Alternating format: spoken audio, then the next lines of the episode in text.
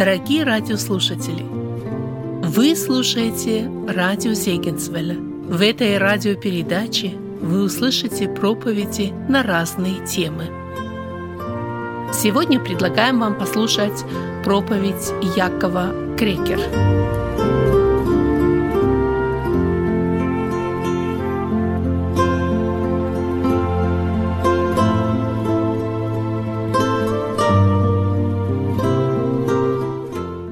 Вначале мне хотелось всех вас приветствовать именем нашего Господа Иисуса Христа и пожелать благословений и утешения от нашего Господа.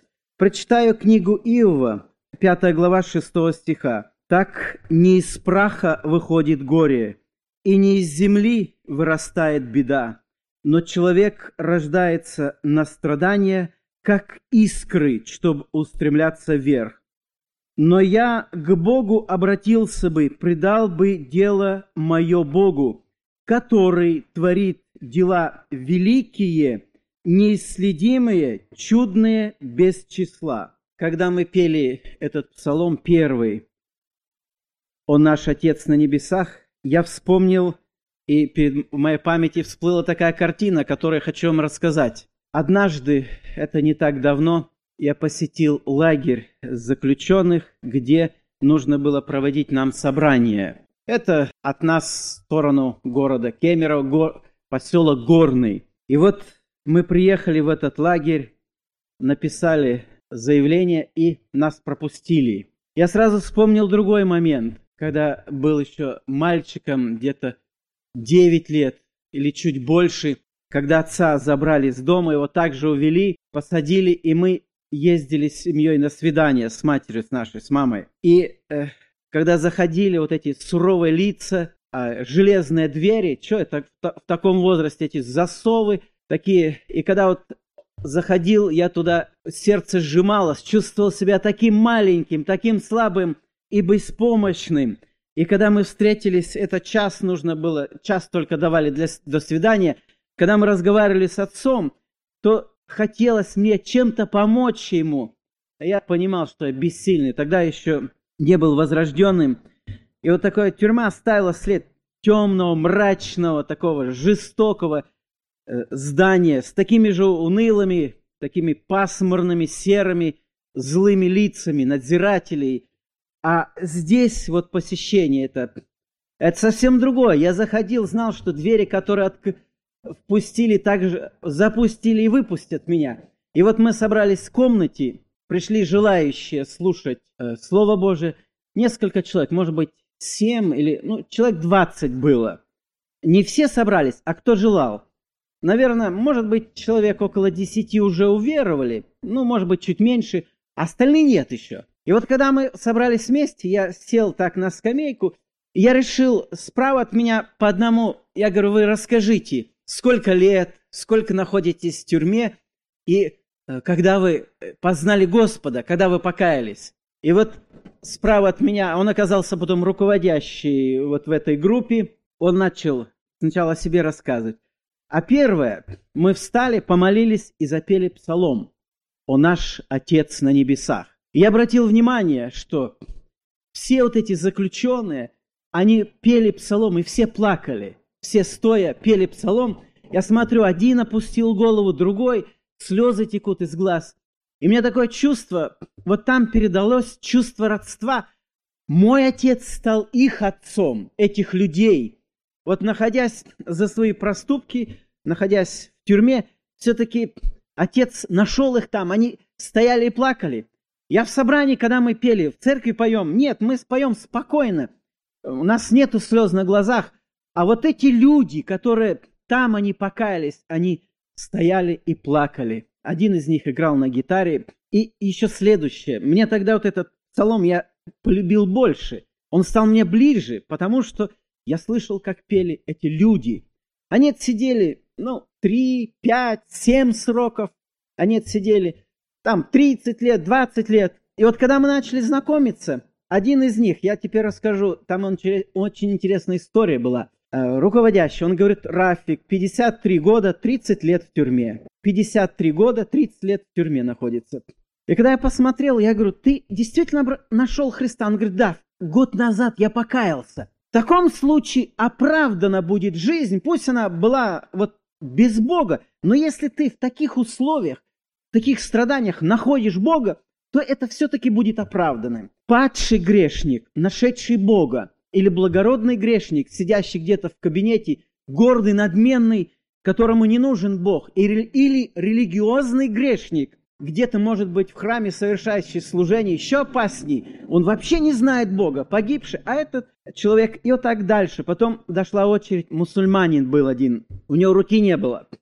И вот эту руку он, которая у него была, он протянул ко мне и говорит, скажите мне, скажите мне правду, вы говорите о Христе, вы, ну, баптисты, там часовня, вот в этих эм, лагерях уже построили небольшие церкви, часовни, туда ходят. Ну, это они затягивают туда, чтобы ходили в их часовню, они, э, священник конфеты приносит, э, чай приносит, чтобы люди шли. А когда не стали ходить, он даже табак принес, курево, идут, берут в часовню у священника курево, чтобы люди шли. Вот, вот такая ужасная картина.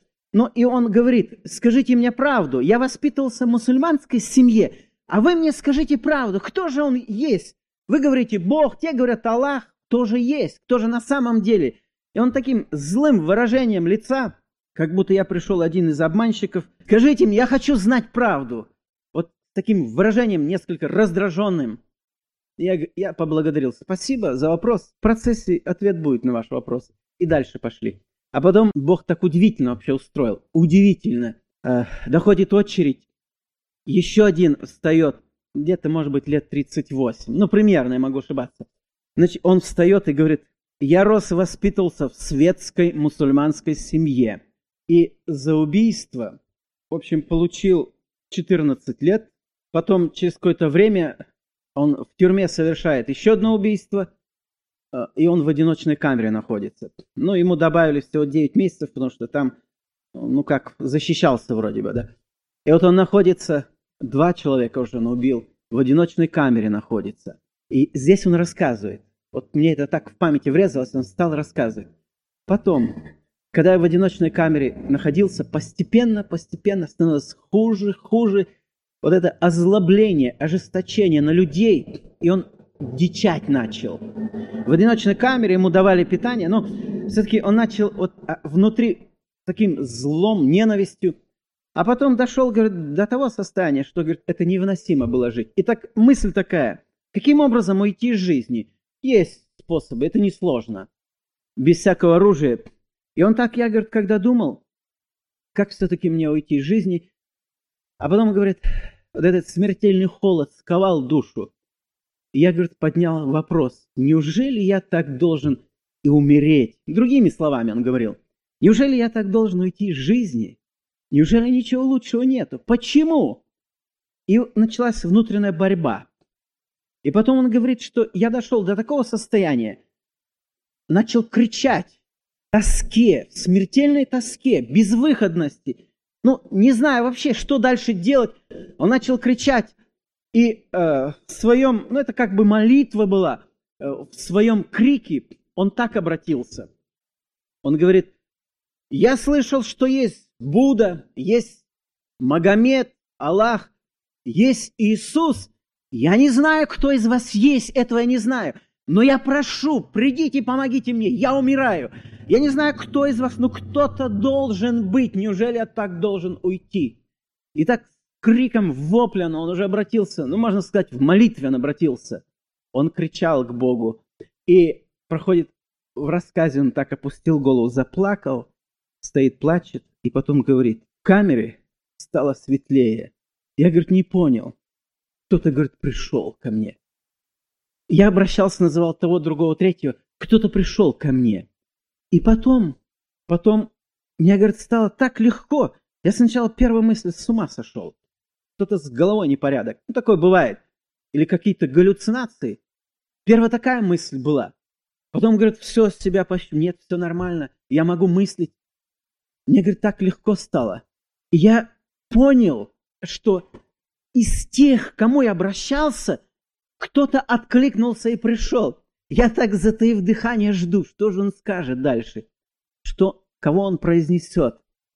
Потому что вот как раз другой мусульманин обратился с вопросом истину знать. И вот так он плакал и, и назвал имя, которое дорого для всех нас. Мне, говорит, никто не сказал, но я понял, что пришел Иисус. Мне вдруг так стало ясно, что ко мне пришел Иисус.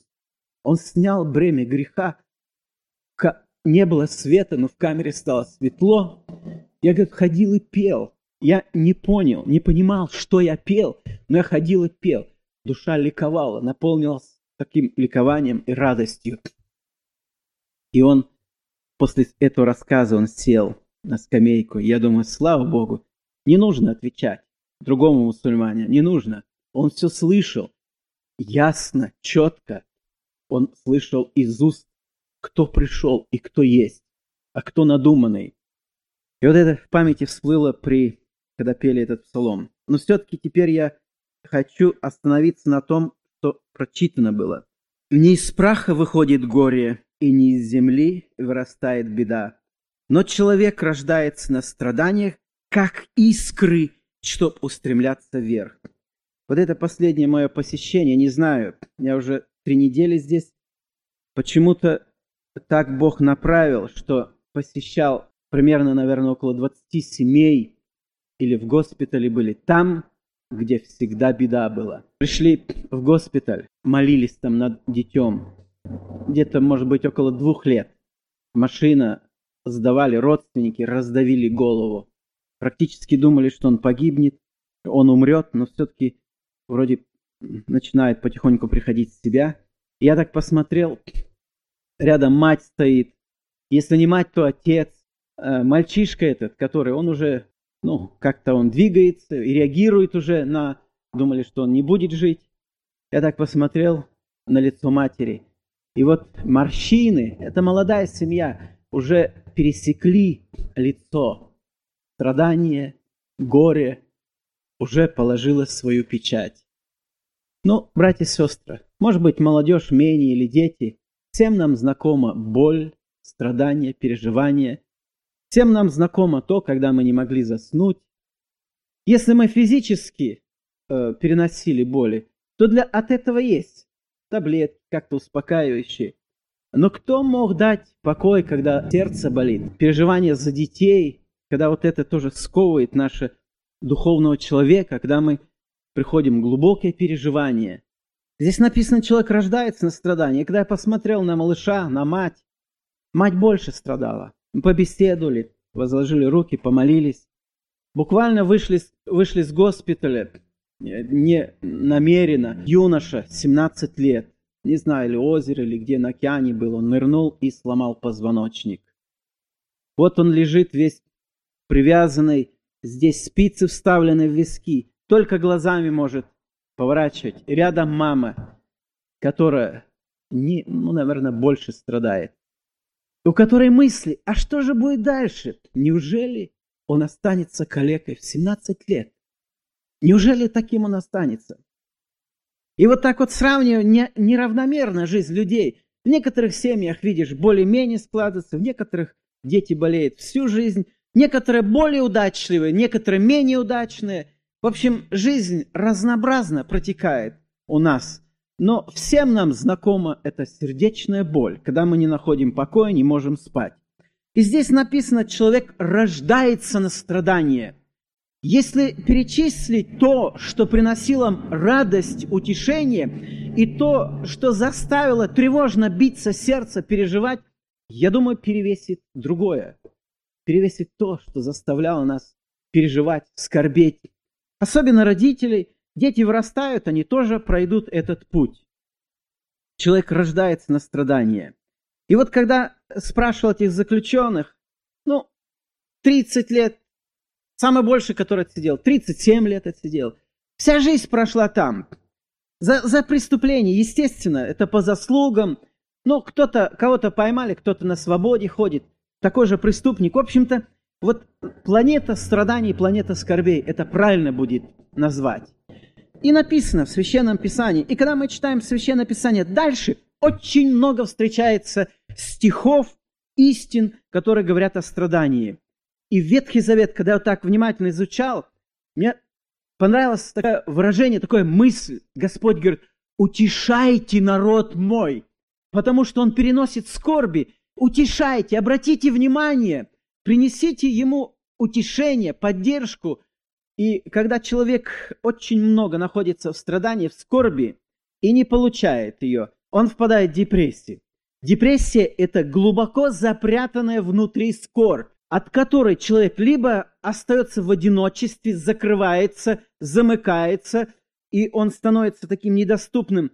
Другой, может быть, ожесточается, озлобляется. Третий, может быть, много плакать, ходить. В общем, страдание, оно открывает вообще сущность человека. Есть место в Библии, где написано так, что если ты в день бедствия оказался слабым, то бедна сила твоя. И Бог допускает, Бог допускает, именно Бог допускает это необходимость в нашем христианском пути. Я помню, когда центр России, Черноземье, где сослали 37 семей верующих, собрали, вывезли их на поезде, в вагонах, дали инструмент, вот теперь вот это место, оно не обжитое, стройте себе дома, вот вам инструмент, живите. И они обрадовались. Наконец-то мы можем свободно собираться. Наконец-то мы построили дома, построили дом молитвы, 37 семей, один другому помогал. Дружно, быстро, хорошо все построили, распахали поля, начали садить, доставались семена, и жизнь пошла. Постепенно, постепенно, постепенно прекратилась духовная жизнь одни внутренние проблемы, ссоры, разногласия, осуждения, критика. Я не помню, сколько лет прекратили вообще собираться. Вообще прекратили собираться. Благополучие или, как правило, к сожалению, удаляет от Бога. И потому наши дома часто посещают беды. Это беда или горе, она не спрашивает, приходит в наш дом. Часто мы не готовы, как вот эти случаи когда мы этого юноша 17-летнего спросили, «А как ты? Как у тебя с Господом?» Он улыбнулся, глаза заблестели. Он говорит, «Я всегда молюсь, и он рядом со мною». Нам легче стало на душе. Мы тоже возложили руки, помолились над ним и пошли. Как-то легче стали на душе. Вот в этом горе сломанный позвоночник, может быть, парализованный всю жизнь. Он говорит, Господь со мною. И так слезы появились на глазах. Думаю, слава Богу, что в этот трудный момент Господь рядом. А сколько тысяч людей, которые не знают Господа, которые находятся в таком состоянии. Человек рождается на страдания. Давайте возьмем место Священного Писания, пройдем просто теперь библейские примеры. Один из них. О нем мы много слышали, это когда Христос приближается к Иерихону, и на пути э, встречается слепой, который, которого имя Вертимей он встречается на пути. Давайте чуть-чуть разглядим, нам это принесет, нам это важно, это утешение для нас. Чуть-чуть рассмотрим этот момент. Христос в сопровождении людей идет по дороге. Конечно, его всегда окружали толпы, и тысячи людей шли рядом, любознательных, любопытных, больных, хромых, и, в общем, искали встречу, кто получить здоровье. Очень многие искали его для того, чтобы получить здоровье. Мы читаем, и множество людей он исцелял. И вот он идет, движение, разговор. Впереди, я понимаю, толпа разговаривает. И то, что Христос говорит, значит, это передается. И когда вот эта толпа движется, э, а в центре примерно, ну, где-то идет Христос. А на дороге сидит несчастный, слепой. И когда эта толпа подошла близко, он спросил, что это за люди, почему такое движение, почему шум. Он спросил. Ему говорят, это Иисус на заре идет. Когда ему сказали, что это идет Иисус, тогда он начинает кричать. Он начинает кричать. И реакция людей, реакция людей, мы читаем о чем, заставляли молчать. Какое право вообще имели здоровые люди, хорошо видели, могли работать, заставляли молчать несчастного? Замолчи. Почему они заставляли молчать? Потому что жестокое сердце у людей жестоко. Нет, чтобы помочь, протянуть руку. А он же зависел от этих людей, от милости людей. А он, нужно отдать должное, молодец, он кричит дальше. Заставляли молчать, не обращать внимания. Он знал, что это за люди, которые окружают его. Он знал их милосердие. Потому и он слышал об Иисусе, что там он может получить помощь. Поэтому он кричит, и толпа движется. И казалось, и Христос бы прошел среди общего шума, однако ухо Господа, мы читаем, не отяжелело для того, чтобы слышать. Удивительно, он улавливает среди многих голосов звук, крик несчастного человека. И он понимает, что в данный момент из всех, которые окружают его, больше всего нуждается этот слепой.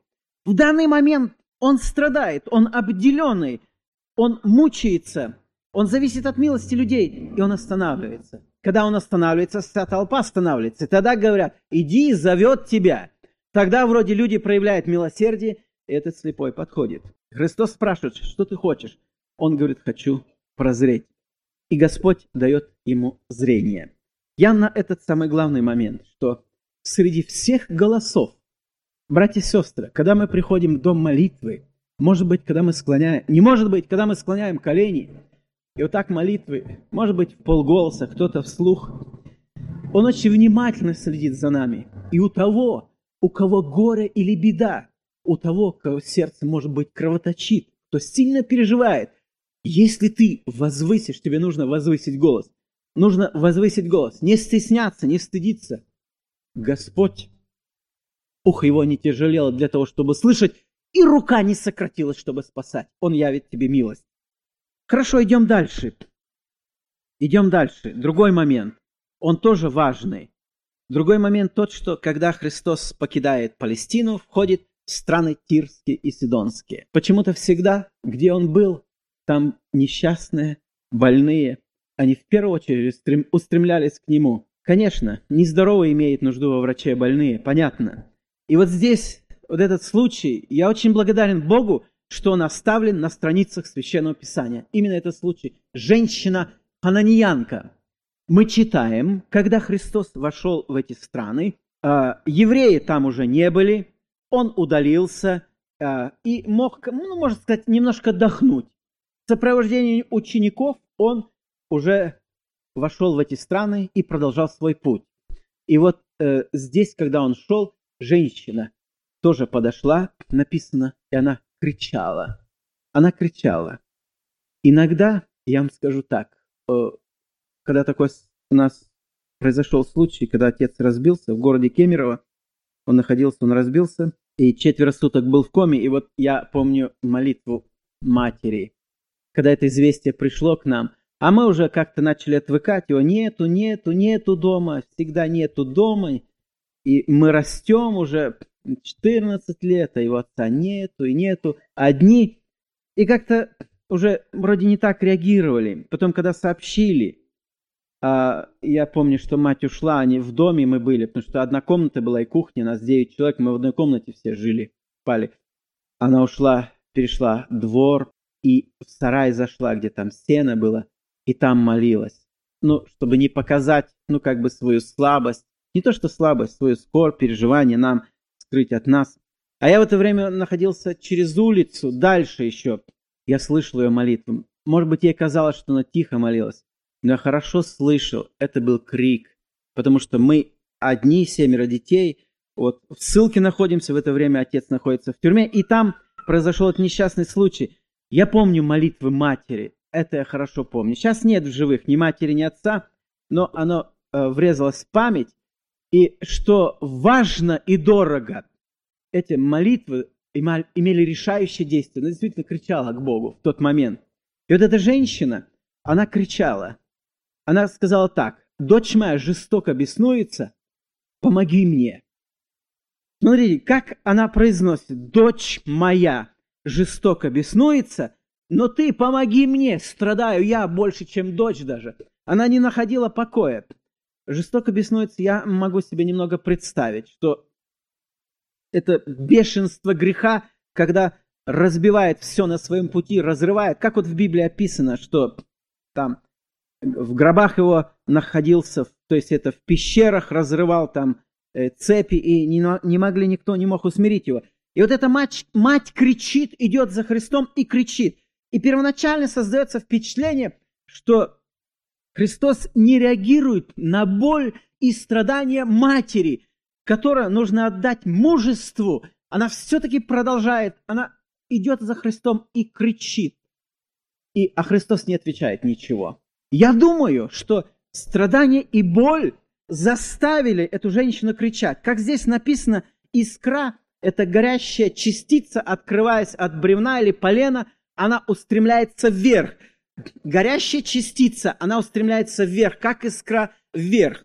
И вот эта боль и скорбь воздействовали, что она устремилась ко Христу. Ей было все равно обратно, что будут говорить люди. Она имеет конкретную проблему, и она имеет того, кто может решить. И поэтому здесь она в таком вопле и крике. Она, Господи, дочь моя жестоко беснуется. Помоги мне. Это реакция учеников. Христос ничего не говорит. Я думаю, что вот если она бы первая, что она же знала, и я думаю, поняла, что Христос слышал и не отвечает. Как будто ему ничего, ему все равно, что со мной происходит. Неужели ему все равно те боли, которые я приношу? Сколько можно кричать? Почему он не обращает внимания? Почему он не слышит? И вот такие мысли могли проходить. Но даже ученики, они говорят, Господи, отпусти ее, кричит за нами. Ученики, смотрите, как они произносят, отпусти ее. Правильно было сказать, Господи, помоги ей, она кричит за нами. Ты видишь ее скорбь? Нет, отпусти ее, скажи что-нибудь. Или помоги, или пусть уходит от нас. Вот такая реакция ближайших к Христу последователей. И тогда Христос произносит, «Я послан только к погибшим овцам дома Израилева». Ну и порядок, я не буду до конца раскрывать это место. Затем он и это преодолела. Женщина, она все-таки продолжает, она, «Господи, помоги мне». Она не уходит. Тогда Христос последнее. Он говорит, что нехорошо брать хлеб у детей и бросать псам. Значит, здесь, чтобы у нас было понятие брать хлеб у детей и бросать псам, э, это в языческих странах. В Палестине то принимали пищу лежа, возлежали на локте, левый локоть возлежали и правым, правой рукой принимали пищу. Тогда не было вилок, ложек, как теперь. Брали руками, ели пищу руками. Языческие страны, там другая система была. Столы были, на столах э, вот пищу ложили, и люди обычно так ели, это люди изнеженные, люди, которые имели, ну, богатые люди, а под столом у них бегали вот как раз псы, и то, что падало со стола, доставалось им, или даже доходило до того, что когда они брали жирную пищу, она, ну, жир стекал здесь до локтя, они брали кусок хлеба, они вытирали эту э, и бросали туда под стол. И вот, находясь там собаки, они ели этот хлеб. И вот Христос приравнивает эту женщину и говорит, нехорошо. Дети – это народ израильский, а она языч, язычница. И он говорит, нехорошо брать хлеб у детей и бросать псам. Что язычники делают, хлеб бросают, это нехорошо. И здесь нехорошо так поступить. Удивительно. Это такое место Священного Писания для нас очень важное. И Христос, женщина говорит, так, Господи. Смотрите, имея глубокую веру, имеет глубокое смирение. Так, Господи, пусть будет так. Я согласна. Я согласна, но и псы, которые находятся под столом, им перепадают крохи, и они едят. Пусть одна кроха, крошка хлеба упадет для меня. Мне будет хорошо. Я, мне будет достаточно. Я согласна на это. Она ничего не дальше не как бы не требуя, кроме своей нужды, она говорит, я согласна с таким положением. Страдания и боль не жесточили ее. Очень важно. Страдания и боль сделали мужественной. Страдания и боль привели ко Христу, она нашла, она крепко ухватилась и своего шанса она не упустила. И тогда Христос говорит, «О, женщина!» Восклицание, «Велика вера твоя!» Она привела в восторг Христа. И если Христос говорит «велика вера», и действительно велика вера. Теперь страдания и боль, они привели ко Христу. Берем другой пример, совсем другой. Христос спускается с горы преображения. Он спускается с горы толпа народа, книжники, ученики спорят между собой, и стоит отец, приведший также больного сына, лунатика, который тоже одержим был. Он привел больного сына. И вот смотрите, такая картина. Спорят религиозные люди, книжники и ученики. Произошел между ними спор. В это время страдающий человек лежит, как будто до него дела нет. Между религиозными людьми происходит спор. А помочь ему ученики попытались, не могли. Другие не пытались, даже фариси... книжники. Происходит спор. Проблема остается, большая проблема. Вот сегодня эта проблема во всем мире существует. Как раз и существует такая проблема. Мир погибает, религиозные люди спорят между собой. И когда Христос спускается, он видит этого несчастного отца.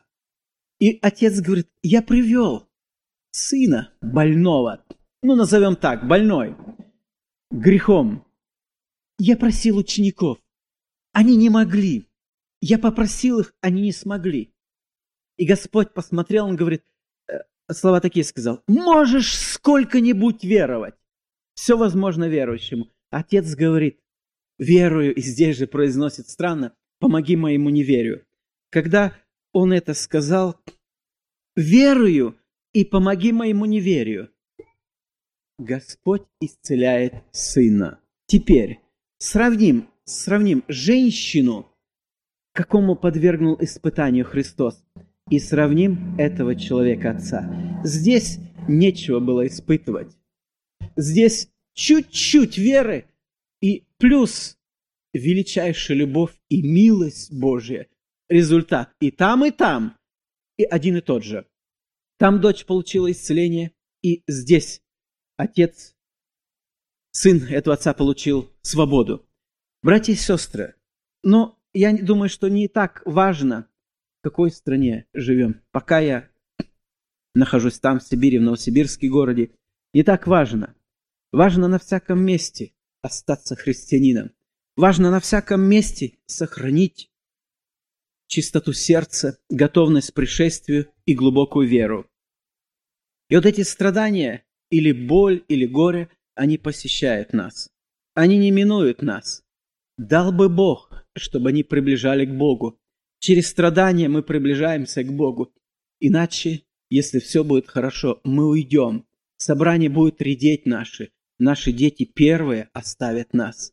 Если не будет, потому что так устроены мы, к сожалению, к сожалению, когда э, у меня в нашей семье произошла авария, мы с сыном, ну пострадал я, хотя он был за рулем – это ну, тяжелый такой трудный момент был в нашей семье. Очень трудный момент. С финансовой стороны трудно и э, физически. Я скажу, что когда уже сын принял крещение, сейчас он проповедует, трудится уже, ему сказали, э, что решающим было э, в жизни, что ты так приблизился к Господу, принял крещение. Что решающим? Он говорит, авария которая произошла. Я думаю, неужели мы такие, что нам нужно такие какие-то катастрофы, аварии? Тогда мы только начинаем искать Бога. Почему? Когда хорошо, почему мы оставляем? Почему так? Почему христианин должен жить во всякое время христианином и в благополучии, несчастье, неважно? Почему так? И вот для того, чтобы мы были близко возле Господа, для того, чтобы мы не удалялись от Него, Бог допускает эти беды и переживания. Я помню такой момент, такой пример, когда э, в одной семье сын заболел, и э, у него была гангрена, он тоже он очень юный был, не помню возраст какой, ну юноша был.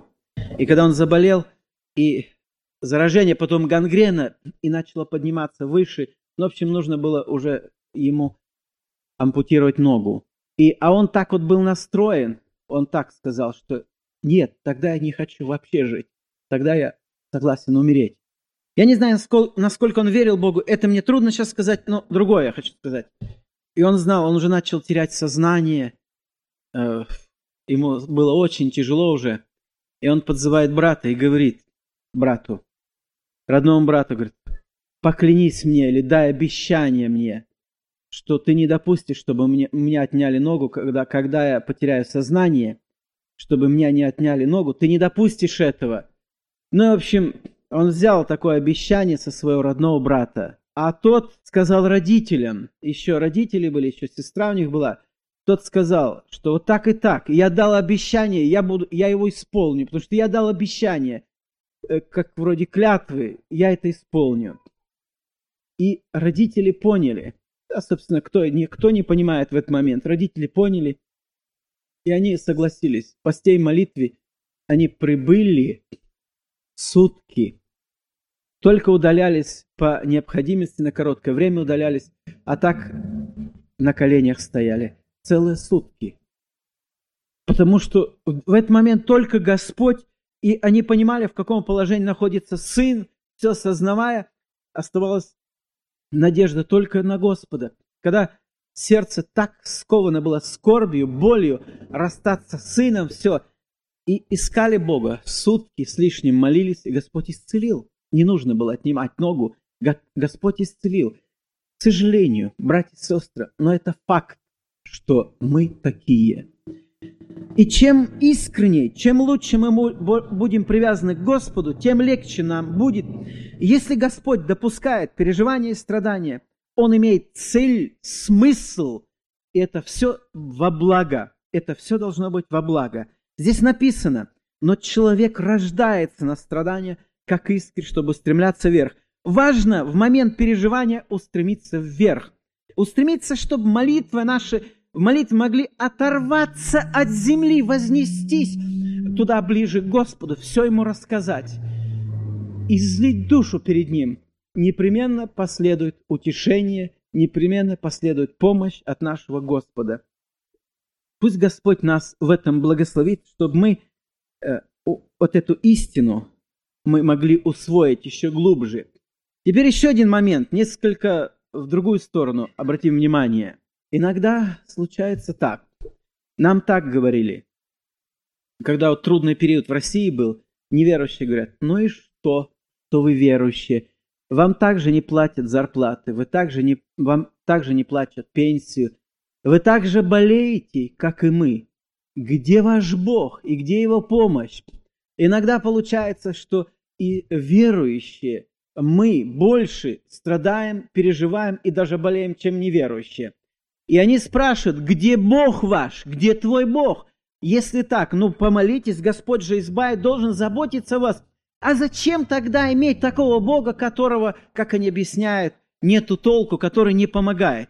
Возникает и такой вопрос. И не у одних, у них возникал, и возникает вопрос даже у верующих. Помните 72-й псалом?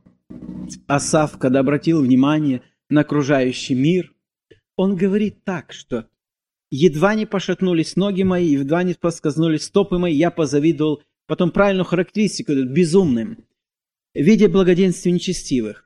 И там иногда э, есть в Библии, э, в притчах такое место, э, чего заслужил бы праведник, получает нечестивый, чего бы заслужил Нечестивый получает праведник. Иногда такие вещи происходят. И даже иногда мы не можем объяснить, и даже вот ответ можем не найти, не можем не найти даже ответ и объяснить э, события происходящие. Мы можем так в нескольких словах все-таки сказать, что Господь допустил так далее. Но многое непонятно. И вот здесь, когда он видел, он говорит, до конца их жизни крепкие силы их. Они не работают, они не болеют, Вроде бы все складывается.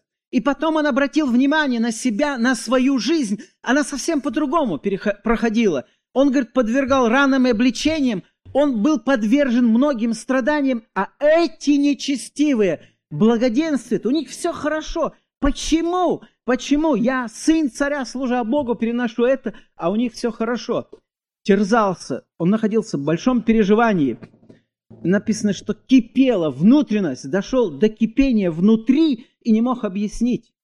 И так он пришел в храм, ища объяснение той проблеме, которая встала внутри. И когда он пришел в храм, то там Господь объяснил ему, вошел во святилище, и там Господь показывает, хорошо, обрати внимание, они живут. А что такое жизнь? Вот на кладбище это правильно все, когда приходишь, рождения, тире, такая маленькая черточка и день смерти. Все. Вот эта черточка, это наша жизнь, это искра, это мгновение. А так много нужно сделать за это время, так много. И вот эту маленькую черточку, пусть они, пусть благоденствуют, обманывают, живут лучше и так далее, пускай.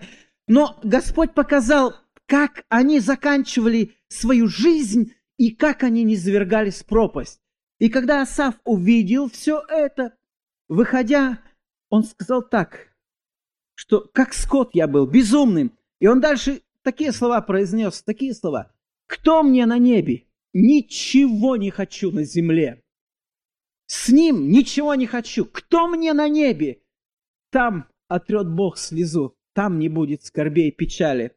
Там наш дом. Здесь мы временно находимся. И потому, чтобы мы не слишком привязались к временному, а ценили вечное, Господь допускает в нашей жизни переживания. Но человек рождается на страдания, как искры, чтобы стремляться вверх. Апостол Павел молится, а он, я так подразумеваю, болел глазами, молится, Господи, а, сними эту болезнь, чтобы я мог хорошо видеть и не страдал, не болел. Господь говорит нет. Он в следующий раз молится, Господи, убери это жало в плоти. Господь снова говорит нет. Апостол Павел третий раз молится. Сколько он тысячи человек, может быть, исцелил имел, знал так близко Господа. Неужели Господь не мог оказать помощь? Третий раз. И Господь говорит, тогда останавливается такими словами. Довольно для тебя благодати моей. Довольно. Все. Хватит. Больше не проси. Братья и сестры, я хочу перед тем, как нам помолиться, теперь сконцентрировать внимание на этот стих. Если э, еще один момент хочу подчеркнуть. Однажды такая картина, она запомнилась. Бывает такое. Одна, в одной семье родители, сын их умер рано, а вторая дочь, она, ну, она не вышла замуж. Не знаю, по каким причинам. И вот мать говорит, что она стоит у окна, стоит у окна, смотрит, ей уже за 40 лет, смотрит, выходит семья, отец, мать, маленькие дети, вот так хорошо одеты, все так нарядно, все идут в церковь. Она смотрит, и мать мне рассказывает, просила, чтобы побеседовать, помолиться.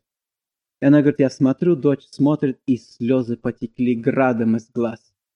Она тоже имела, хотела иметь такое же счастье, как и все. Иметь мужа, иметь детей, кому-то подарить любовь. Но произошло все по-другому. Теперь она болеет уже, она осталась одна и останется одна. Это более всего видно. Итак, я посмотрел и когда она мне рассказала, я хорошо знаю ее, и так посмотрел, думаю, и проповедь потом посвятил этой теме, что Господь, часть твоя, это лучше всего. Это дороже любого семейного счастья. Господь является частью твоей, твоей жизнью. Действительно, довольно для тебя благодати моей. Ты спасенный, ты оправданный, ты искупленный, ты дитя Божие. Пройдет немного времени, и ты встретишься с ним. Навеки навсегда уйдешь, забудешь печали, скорби. А пока временно, кто-то лучше, кто-то больше переживает, кто-то меньше. Не в этом суть. Бог каждому допустил столько, сколько нужно, чтобы сохранить вере, чтобы привести к вере, сохранить вере и достигнуть вечность. Перед поездкой последнее было мое посещение, где-то 86 лет было сестре, это в другом городе она, где раньше еще был тоже пресвитером, кроме Новосибирска. И вот приезжаю, она говорит, очень хочет видеть. Местный служитель сказал, очень хочет видеть вас. Хорошо, заходим в комнату, э, дочь неверующая, но она вежливая такая, преподаватель, она, мы зашли в комнату, и эта сестра 86 лет, она падает, сломала бедро и ногу и она лежит на диване, она не может э, двигаться, не может. Она только лежит на диване, надо поворачиваться, ухаживать. Я так склонился, спросил ее. Я говорю, что вы сейчас переживаете? Скажите мне. Вы не можете ходить, что вы переживаете? Она со слезами сказала так. Я за все благодарю Бога. И все, что она повторяла, я благодарю Бога за то, что упала, за то, что сломала ногу и бедро, за то, что я не могу двигаться. Я за все благодарю Богу. Больше у меня ничего нету. Я такой урок получил. Думаю, кто-то имеет здоровье, все ропчет, недовольствует.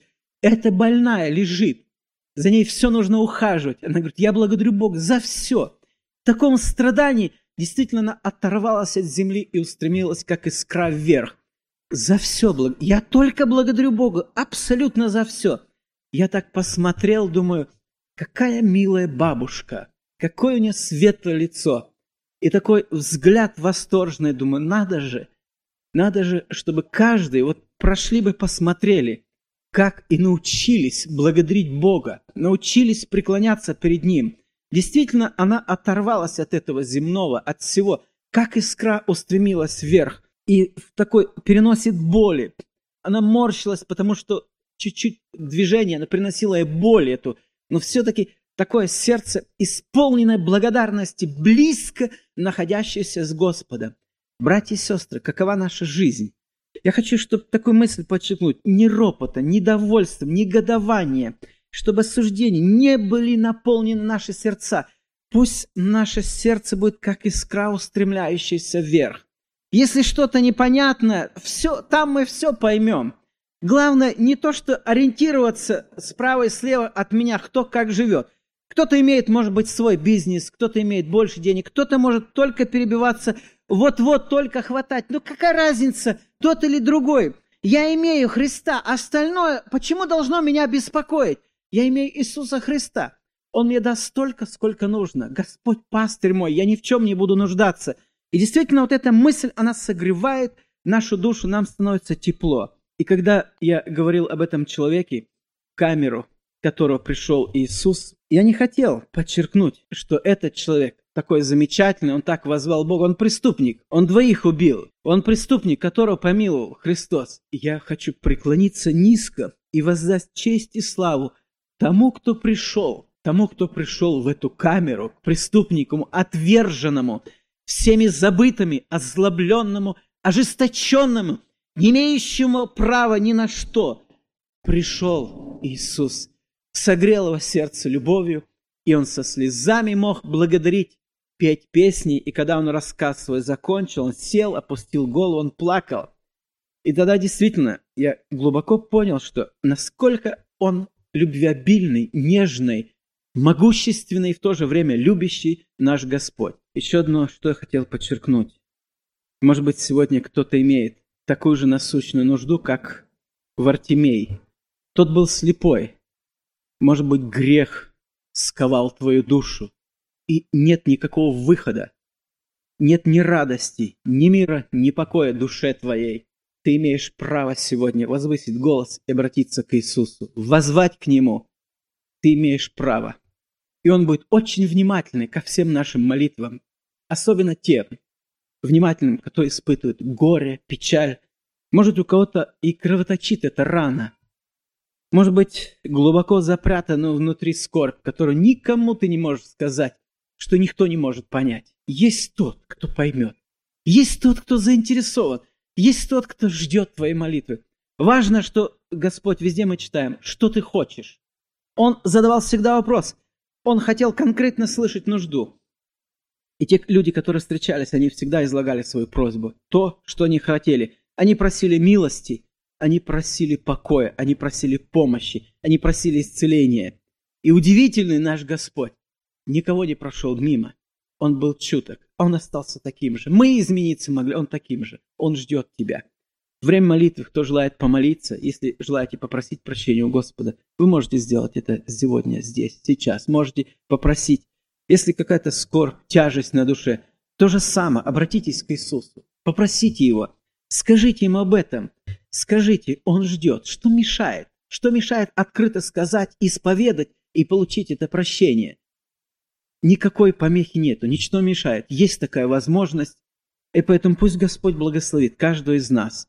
Важно выразить свою просьбу, а Господь внимательно Он выслушает, выслушает и даст помощь. Смотрите, как здесь последние слова. «Но я к Богу обратился бы и предал бы дело мое Богу, который творит дела великие неисследимые, чудные без числа».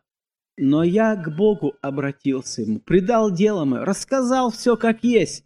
Он поймет, простит, мир даст, чисто сердце и силы жить дальнейшей жизни и не грешить.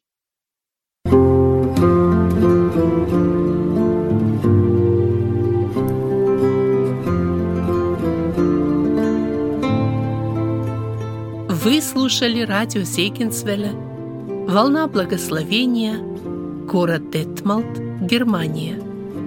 Дорогие радиослушатели, мы желаем вам Божьих благословений.